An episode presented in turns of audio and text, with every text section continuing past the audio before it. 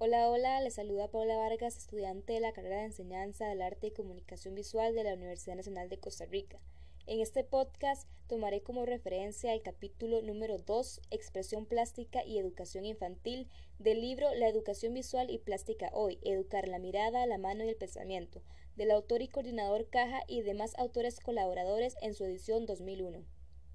En un pensamiento unánime, el término de expresión plástica se refiere a la educación infantil, siendo ésta entendida dentro de los 0 a los 6 años. En esta etapa, el niño o niña logra expresar lo que va conociendo del entorno y lo que surge dentro de ellos, es decir, sus emociones y las sensaciones que perciben de manera que puedan manifestarlos de una forma más fácil, a diferencia de otros lenguajes que a esta corta edad son difíciles de cultivar.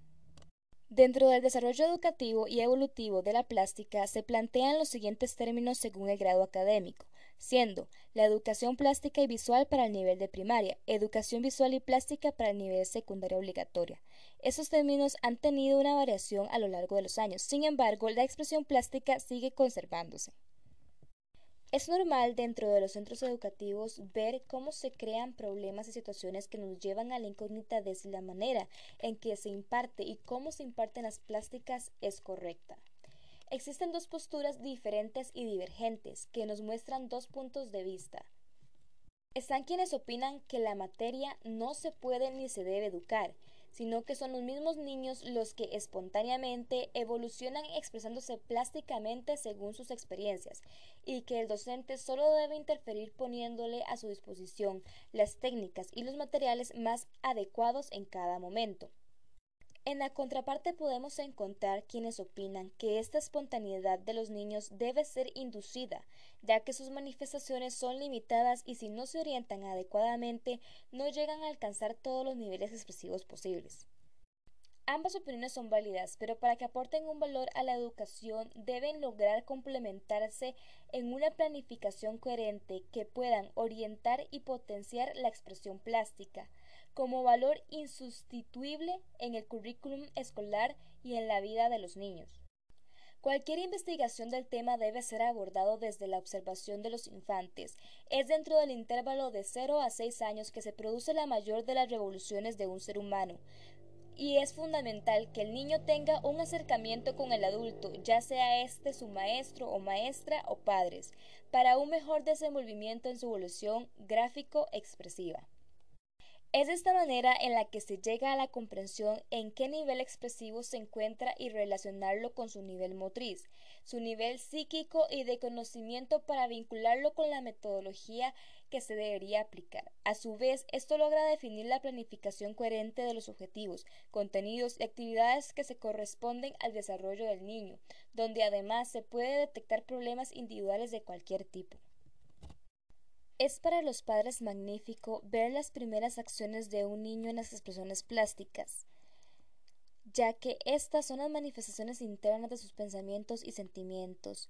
Los dibujos espontáneos son el reflejo interno de sí mismos y no simples acciones kinestésicas infantiles sin ningún valor. Varios autores como Luquet, Osterriet y Gagner refleja sus propios estudios en la observación de los dibujos de sus hijos. Existen para entonces tres etapas de referencia. La primera es la etapa de garabato, el garabato es un hecho fortuito, se da en todos los niños entre el año y los tres años, estén o no dentro de una escolaridad. Es para el niño una sensación muy emocionante y gratificante el mover casi de forma involuntaria el brazo y sostener en su mano un lápiz o cualquier instrumento que raye y que al deslizarlo deje una huella en la superficie. Los niños empiezan garabateando su entorno. Asimismo, los artistas empiezan de igual manera, desde los garabatos y los dibujos gestuales. Se asocia esto entonces a un hilo conductor que llevará a una transformación de trazos elementales y finalizar en formas elaboradas propias del arte, lo que forma parte de un proceso evolutivo y cronológico. La diferencia notable está en la proyección, ya que la del niño es personal y efectiva, mientras que el adulto anda en la búsqueda de construir su estilo propio que está relacionado tanto al entorno como la época y aspectos sociales y comunicativos. Bien se dice que del desorden nace el control. Los primeros garabatos muestran la variación de tensión y movimiento que se produce por la flexión, extensión y rotación del hombro, codo y muñeca.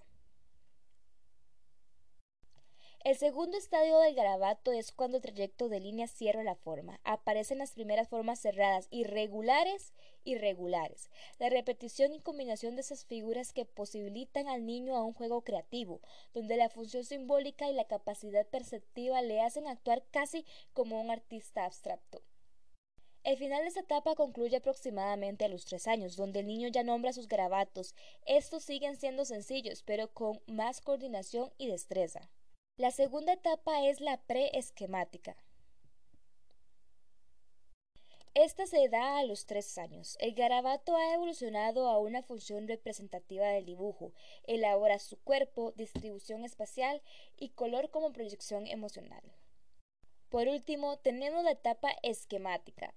Esta se da dentro de los 5 a 6 años formas espaciales y cromáticos. Los colores presentan pocas variables. Los esquemas de los objetos están plenamente definidos, así como el ambiente en el que se desarrollan y las acciones de sus dibujos. Es casi al final de este podcast y haciendo énfasis en esta etapa esquemática que puedo hacer un paréntesis para hablar un poco de lo que es mi pensamiento hacia este capítulo 2 de este libro. Y es que hace un tiempo encontré un dibujo mío. Mi mamá siempre me ha apoyado mucho en todo esto del arte y siempre ha guardado constantemente cosas de mí desde pequeña y hace tiempo encontré este una hoja con un dibujo que, que, me, que me hace mucho entender esta lectura. Más que todo en esa etapa porque yo tenía seis años, estaba en el kinder y entiendo perfectamente cuando hablan de lo que es este los colores, de lo que son las formas, de esa destreza que ya yo con seis años conseguía. Pero lo que aún me lleva más de esta lectura es entenderme como niña, es entender lo que yo quería expresar, lo que yo entendía del entorno, lo que yo sentía cuando dibujaba.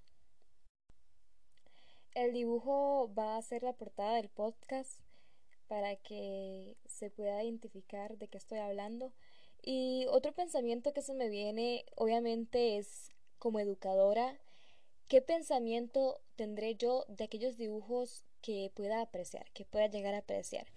Porque sin duda, este, parte de ver este dibujo es recordarme a mí como niña, también de gozarlo como educadora y ponerme en esa posición. Entonces, como cierre de este podcast, eh, he colocado una lista de consejos de cómo un docente debe comportarse con respecto a la expresión plástica de los infantes. No se debe juzgar de manera negativa las obras realizadas por los niños, quitarles valor, aplicarle criterios meramente estéticos, aplicar códigos establecidos que limiten la particular visión del niño y limitar los materiales y juegos se debe tener una buena formación académica y un constante aprendizaje sobre los temas y la actualidad. La metodología necesaria para saber programar adecuadamente los diferentes niveles de la expresión infantil, una actitud creativa, provocar un ambiente propicio, agradable y libre, proporcionar atención individual, flexibilidad en pensamiento, tomando en consideración además la planificación de las actividades plásticas, secuencia y continuidad, poquito a poquito todos los días, temporalización en las actividades plásticas y un espacio apropiado. Por último, no se debe dejar de lado los tres factores propuestos en este libro, que es la percepción, la coordinación viso-manual y la expresión. Esto es todo de mi parte, muchas gracias y hasta luego.